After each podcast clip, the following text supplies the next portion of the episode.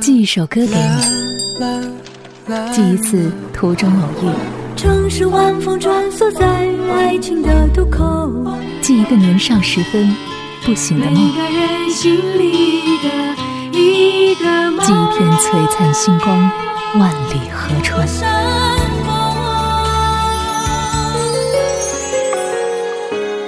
那些人，那些歌，Eleven 制作主持，人在纽约，歌如故。欢迎来到那些人那些歌。每次节目开场呢，我们都是直入主题。今天依旧是音乐图书馆，跟音乐有关的书籍，也许并不是很多人阅读的重点，但是对我来说，却在里面找到了无穷的乐趣。不管是有好听的故事，还是精彩的观点，或者是一些之前完全不知道的知识点、一些观念跟构想，全部都是吸引我的原因。那最近我们说到的这一本《欢迎光临风和日丽唱片行》，几乎是以上的几点都涵盖了。今天我。我们说到整本书的第三章叫做“重量访谈”，邀请到各个地区的专业的人士谈一谈风和日丽。昨天说过我们内地的媒体人王基凡，接下来呢还会说到叶云平、萧清扬、黄子佼等等。那说到叶云平这个名字，如果你经常听马世芳的节目，应该不会太陌生，因为时不时的马世芳就会邀请他上节目，聊一聊对音乐的看法。叶云平是台湾地区的乐评人，也是多届的金曲奖、金鹰奖等奖项的评审。那在访问里面呢，他说到了一些我之前完全没有想到过的观点。我想这就是分享的重要性，因为这些内容如果不说，也就不会被传播，不会引发更多的思考。我们在一首歌曲之后，继续再来具体的说一说。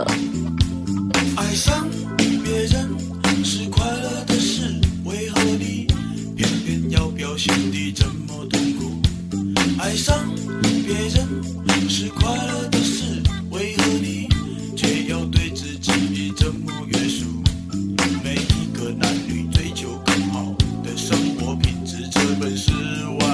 写把你天经地义的事青。春一生你有几次，早就应该走你自己想要走的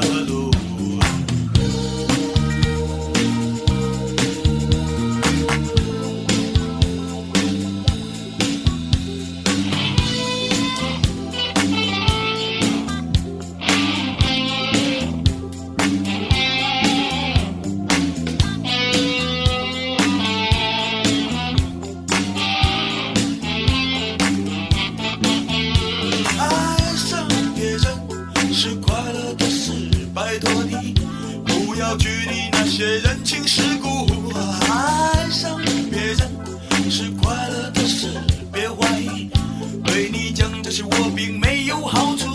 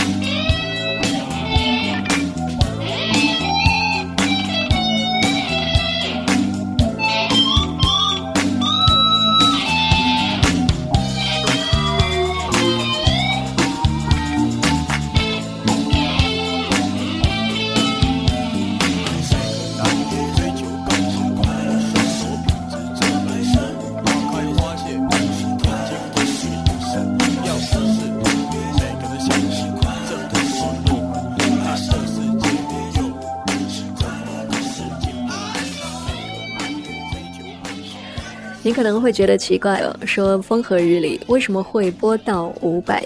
爱上别人是快乐的事，就是伍佰在滚石体系大名大放之前，在水晶唱片发行的第一张专辑。在叶云平的访问当中呢，他就把两千年之后的那几年，姑且定义为是后魔岩跟后水晶的时期。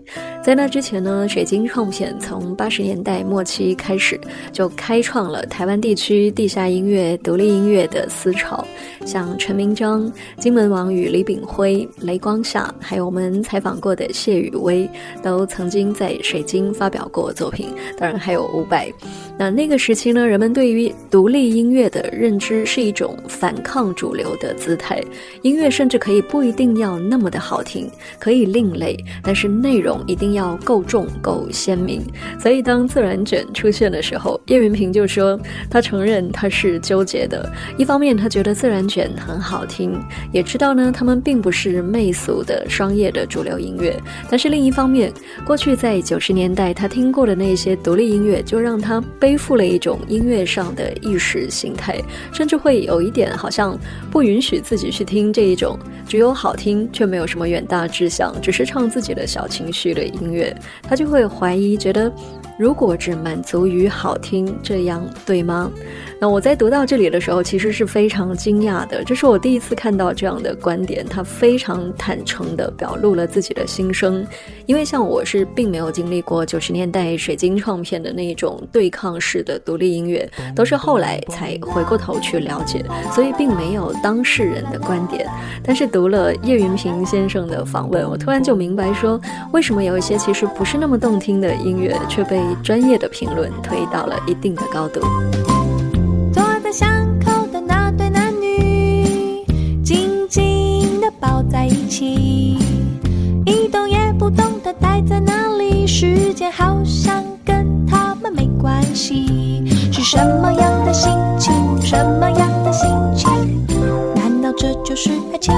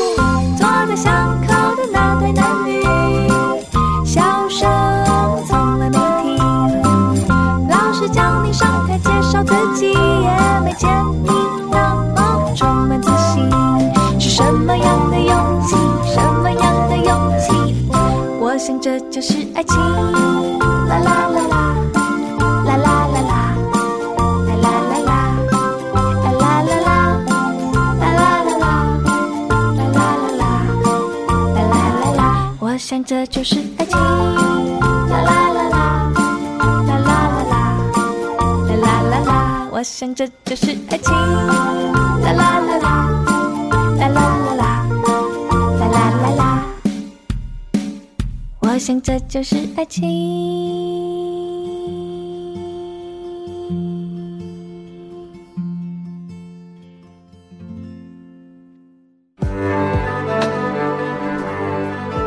音乐类的书籍是他的最爱。哪些人，哪些歌？音乐图书馆。上一节我们听到了两首风格截然不同的歌曲，一首是非常早期的伍佰，另一首是最受欢迎的自然卷那一首《坐在巷口的那对男女》。这两者放在一起对比呢，再加上刚才我们说的音乐前辈们对于音乐要文以载道所赋予的这种期盼寄望，相信你可以理解为什么自然卷的出现会让叶云平先生一时之间有一点不知所措。所以我们以前说呢，音乐是社会的切面，时代不一样了，做出来的音乐自然风格也不一样。风和日丽跟自然卷的出现，就让原本的乐迷开始思考：原来独立不一定是要对抗什么，也可以有不同的选择，不一定要愤怒跟嘶吼，也可以是清新的、可人的。那再加上像角头音乐、小白兔唱片等等这些独立厂牌的慢慢的兴起，就让人们对于独立音乐的定义那一种聆听的框架去更加的拓宽了。那当然，后来发生的另外一个转变就是，人们把台湾地区的独立音乐统称为小清新，小清新甚至成为了一个让人觉得好像有点厌烦的风格。这个又是另一个话题了，我们稍后再接着说。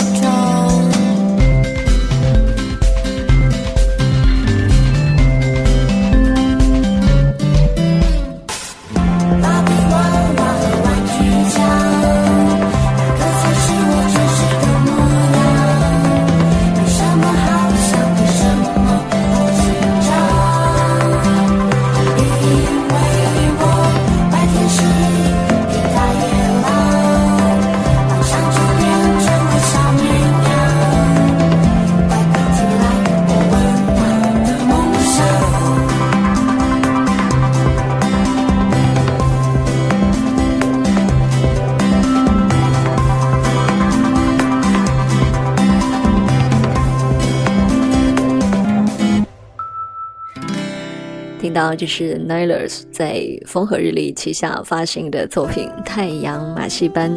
我们刚才说到“小清新”这个说法，那么在叶云平的访问当中，他就说到，在二零一零年之前，几乎没有人在讲小清新什么的。那回溯风和日丽创办在两千零三年，可以说是这样的小清新的风格，在积累了将近十年以后，形成了一股风潮。这个风潮甚至到了。让人对它有了负面的刻板印象。但是其实与此同时，这个也是文化积累的结果。正是因为积累了十年左右，那也因为这十年之间，人们的生活价值、美学的观念也在一点一点的形塑，综合在一起，才形成了这样的一个整体的音乐面貌。有可能再过十年，会有另外的一种积累去打破小清新的狭窄跟局限。那会不会是昨天我们听到了这个内地的独立原创的风格呢？也不知道，我们只能够跟着时间慢慢的看。那再说回到风和日丽创办的最初，叶云平是把它定义为我就是好好的专心只做一件事。那个时候，叶云平自己也非常的惊讶，因为风和日丽的创办人查尔斯是魔岩的体系出来的。那一般大的唱片公司都是想要去开拓几条不一样的路线，所以叶云平就会觉得说，哇。你竟然是没有再想要做别的了，真的就是完全不一样的操作，专注的只做一件事。但是也正是这种从一开始就没有改变过的专注，才一点一点积累出今天的风和日丽。Would you let me hold your hand?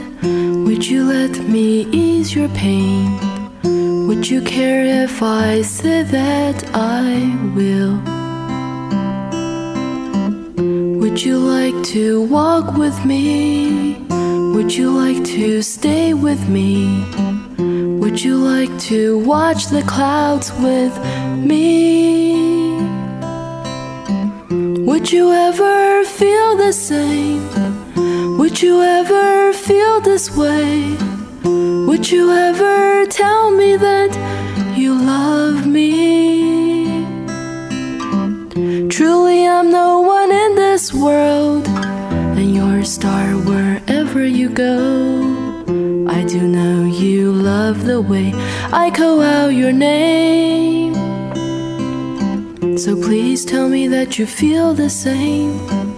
Tell me that you'll hold my hand. Tell me that you'll watch the clouds with me.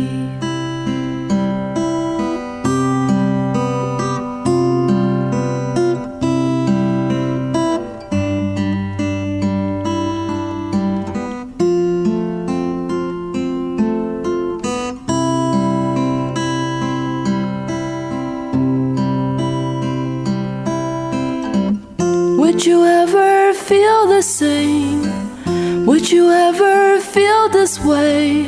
Would you ever tell me that you love me?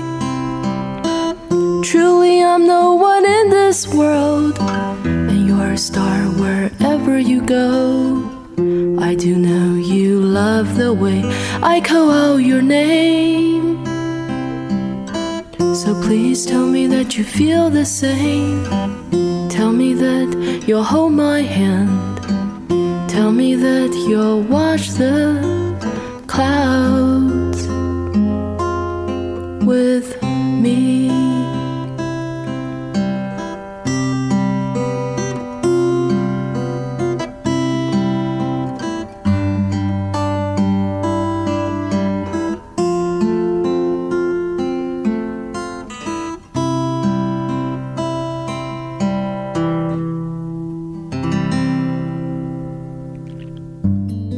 些人，那些歌，欢迎关注微博与微信公众号，听见 Eleven，e l e v e n。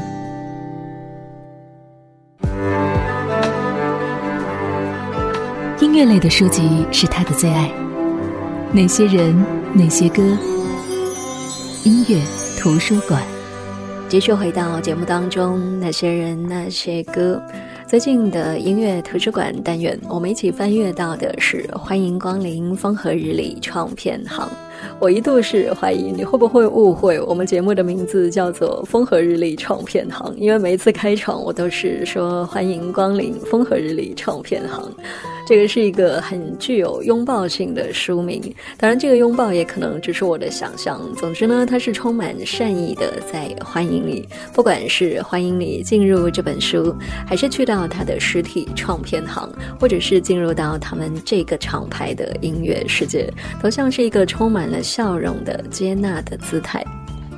今天我们说到的是这本书的第三章重量访谈。在平面设计师萧清扬的部分，他说到了跟查尔斯在摩岩时期就认识了。风和日丽早期的很多设计也都是萧清扬做的。萧清扬就说，其实最早在做自然卷的封面的时候，他用的是娃娃很漂亮的眼睫毛卷卷的。但是查尔斯就很会说话，情商很高哦，他就跟萧清扬说：“你的设计太厉害了，不适合。”言下之意其实就是退稿了。可是他这么说。那，就会让人很能接受，因为那个时候自然卷还是新人嘛，就不要太厉害的感觉的设计。那从另外一个角度也是称赞了设计师。这一天又在我脑海浮现，要不要写张卡片送给你？你现在住哪里？和从前是否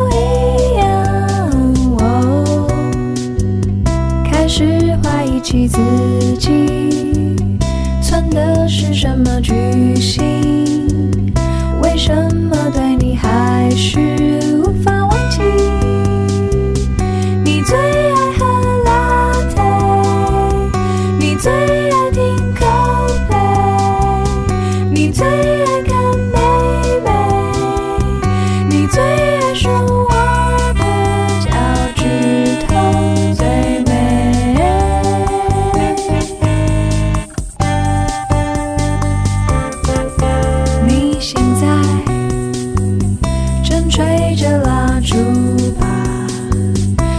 下了什么心愿？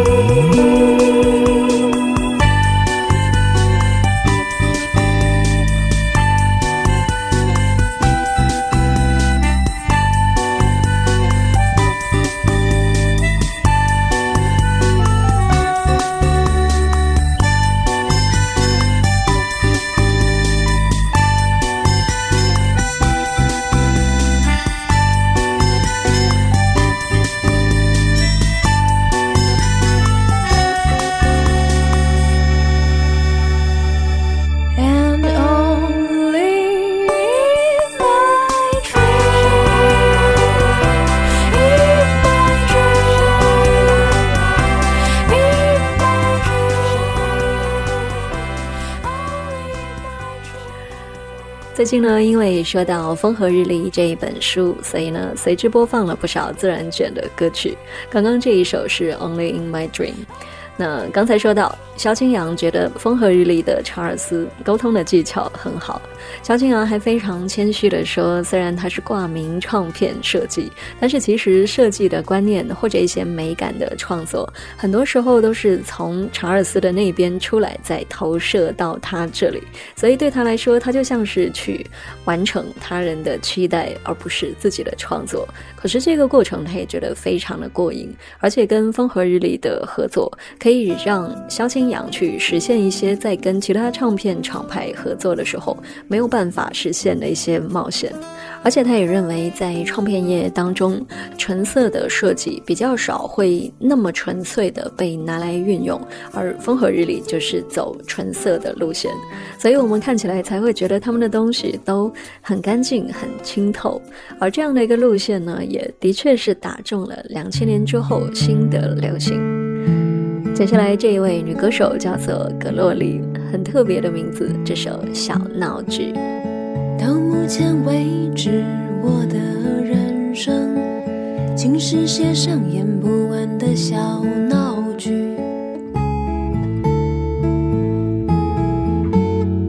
没有大恶大坏的人，没有不可抗拒的灾难，有的就是我和身边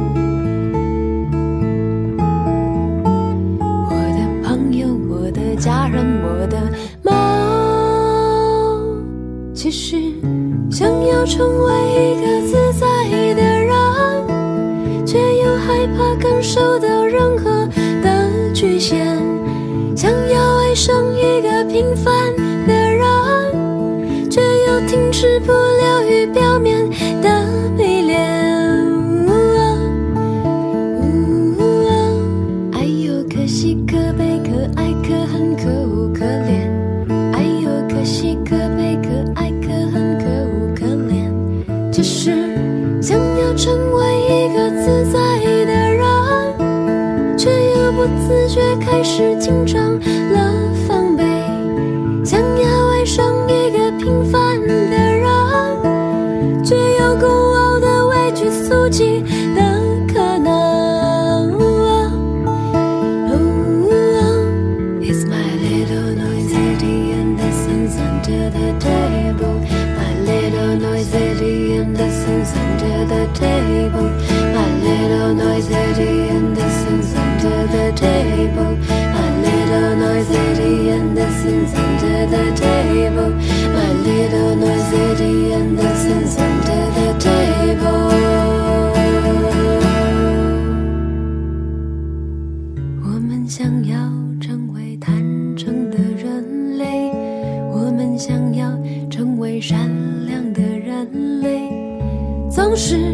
痛快，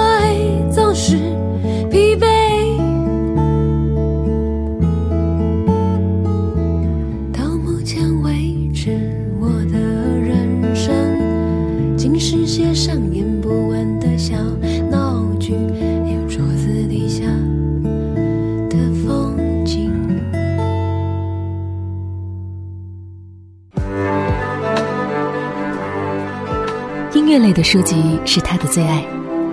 哪些人，哪些歌？音乐图书馆。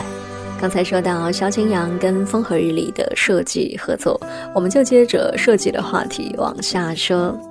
在重量访谈这个章节里面，黄子佼的部分，他也是说到，国际唱片公司在包装上面其实越来越小气，也越来越无趣。可是这些年来，独立音乐的包装却越来越精彩。风和日丽，不管是包装还是作品的本身，都让黄子佼感受到真实的音乐的魅力，并没有太多的偶像包袱，就是把音乐做好，做好的音乐。大家都说现在已经是一个分众的时代，不再是过去大众审美的时代。黄子佼也提出，风和日丽在这个时代出现，是在大众的世界去强化小众的喜好。的确也是如此。那么在这样的一个关于访谈的章节当中，还有两篇呢是跟日本音乐人士的交流。一篇是 Bud Music 的负责人番下胜一郎，另一篇是 Bud Music 的艺人 Naboa。那么这个 Bud Music 在日本也是像风和日丽这样的独立的音乐厂牌，也在日本有实体的唱片行。两个厂牌互相的合作，在当地推广对方的音乐，也是非常独特的跨国情谊，有着同类之间的相互的欣赏跟相互的珍惜。那么 Naboa 呢？他们是日本的一个演奏团体，他们的演奏非常的灵动。今天我们就来听一段，他第一个音符一出来，好像你马上就会跟着他眉飞色舞。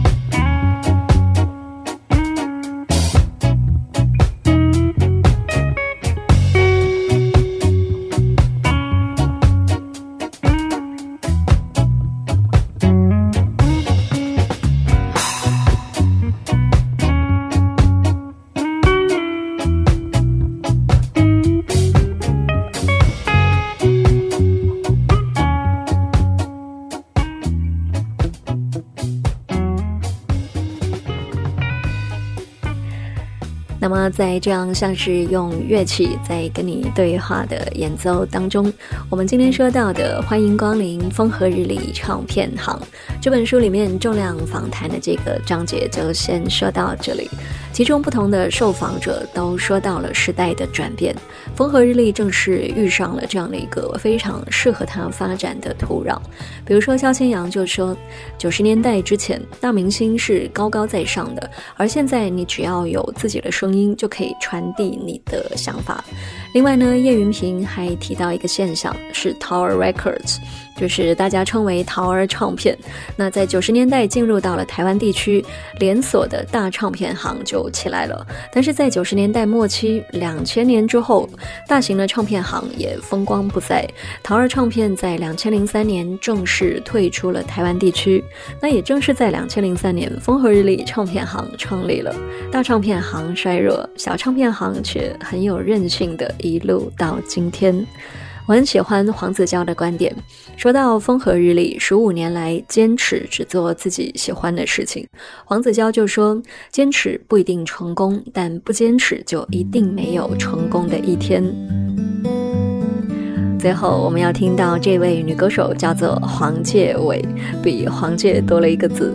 这首歌《面对明日的勇气》，那些人，那些歌，我是 Eleven，跟你明天见。有时候急着长大，想看清更多的事，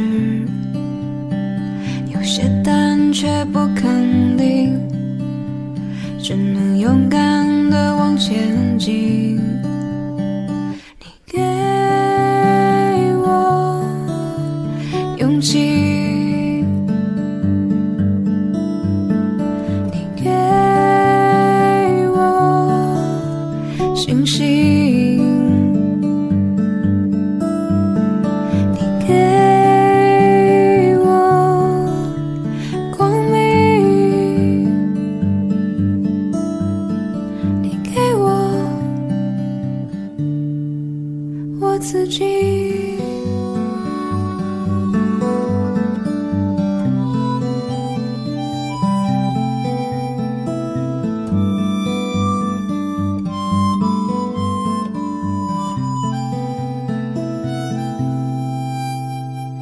时候没安全感，漂浮不定的玻璃心，总是伤感的像。